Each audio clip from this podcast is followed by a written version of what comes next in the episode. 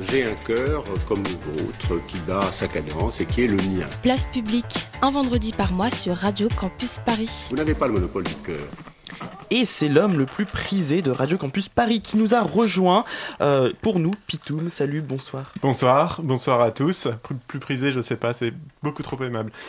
Alors je vais être franc, je sais pas trop ce que je fais ici. hein. Non, parce que moi mon rôle, enfin ce que Radio Campus me laisse gentiment faire depuis la rentrée, c'est essentiellement tenter de faire rigoler en disant des gros mots dans le poste. Et sur le sujet des migrants... Alors des gros mots je peux en trouver, il n'y a pas de problème. Je pense qu'on en a tous ici plein qui nous viennent à l'esprit quand on pense au traitement qu'on leur réserve quand ils arrivent sur notre sol. Mais rire, rire c'est plus compliqué. Alors, je suis sûr qu'il y a plein de gens qui font des blagues sur les migrants, qui les font drôlement marrer, mais je crois pas qu'on ait vraiment envie de rire avec eux ce soir. Ni les autres jours d'ailleurs. Bon, en plus, forcément, je pars super mal avec une intro pareille, ça respire pas du tout la déconnade euh, à plein tube. hein. Donc, je, non, je, je vais me ressaisir. Je me ressaisis. On va trouver un angle déjà. Ah, On va parler des CRA, les centres de rétention administrative. Avec un, un sujet pareil, ça n'augure euh, que du fun. Alors attention déjà, non, parce que le nom est trompeur. Non, quand on entend euh, centre de rétention administrative comme ça au début, euh, moi j'ai pensé euh, que c'était fait pour les gens qui essayaient de niquer l'État, tu vois, genre euh, Cahuzac. euh. Mais non, non, non. Eux, quand ils sont en CRA, ça veut dire caché, riche et amnésique. C'est un autre style. Non, parce qu'on dit CRA, parce que les acronymes, ça fait toujours sérieux. Mais en vrai, c'est quand même la tôle, le truc. Je veux dire, un endroit où on te place et dont tu n'as pas le droit de sortir, c'est ni plus ni moins qu'une prison. Donc là, c'est une tôle avec une particularité cependant, c'est qu'on ne fout que des innocents dedans. Hein Alors tu vas me rétorquer que non, faut pas confondre, c'est un centre de rétention et non un centre de détention. Et je le concède, il y a une grosse différence entre les deux. Une différence d'une lettre, hein, un D qui devient un R.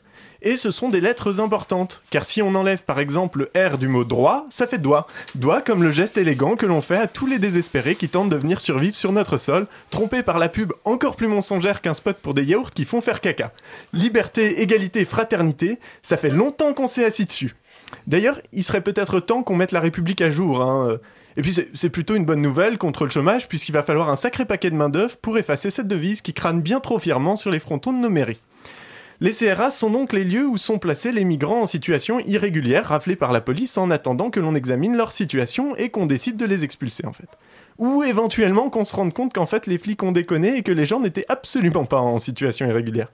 La CIMAD relève notamment que il n'est pas rare que des Français soient placés plusieurs jours dans ces centres de rétention. Alors c'est sûr, hein, c'est pas Tapi ou Balkany les mecs, hein, mais de là à dire que l'administration française est raciste, non, n'exagérons rien. Non, c'est juste que les gens montrent leurs papiers, mais comme ils sont pas blancs, les gens, hein, pas les papiers, on suppute que ce sont des faux, les papiers du coup, pas les gens. Et, euh, et si ces gens, pardon, si ces gens ont des faux papiers, c'est que ce sont des vrais sans-papiers. Enfin, à aucun Ça, ça devient compliqué. oui, un petit peu, mais je, je la referai euh, en off pour ceux qui n'ont pas suivi. À aucun moment, il ne viendrait à l'idée des types qui les arrêtent qu'un acte de naturalisation puisse être simplement la preuve que le type en face est français, et dans le doute, mieux vaut le retenir prisonnier sans prendre en compte le fait qu'il a trois enfants, bien français eux, à charge. C'était en novembre, hein, c'est pas, je vais pas chercher très loin, c'était en Seine-et-Marne. Mais c'est pas ça le pire. Je veux dire, enfermer des gens sous le seul prétexte que l'on refuse de les accueillir et qu'ils n'ont rien, enfermer des Français par réflexe raciste, c'est pas mal, mais c'est que le début. Non, parce que le sport national des CRA, quand même, c'est aussi d'enfermer des enfants. Quand je dis enfants, je dis, dis pas des gamins de 17 ans qui en font 28, hein. non, non, il y a des mômes de moins de 10 ans qui sont en détention. Même qu'en France, on avait en 2012 un certain François qui avait promis de ne plus placer en centre de rétention des familles avec des gosses. Ah, il a tenu la promesse. hein. Maintenant, les gamins, on les place même tout seuls. À 3 ans, il n'y a pas à dire. hein. Je me sens vachement protégé de savoir que de telles menaces pour l'intégrité de la nation sont sous le contrôle de notre justice. Et nous aussi. Ouais, bah, justice qui, accessoirement, a été condamnée par la Cour européenne des droits de l'homme, considérant qu'il s'agissait là de traitements inhumains ou dégradants proscrits par l'article 3 de la Convention européenne des droits de l'homme. Mais bon, si on devait faire tout ce que nous dit l'Europe, en vrai, quoi, ça va.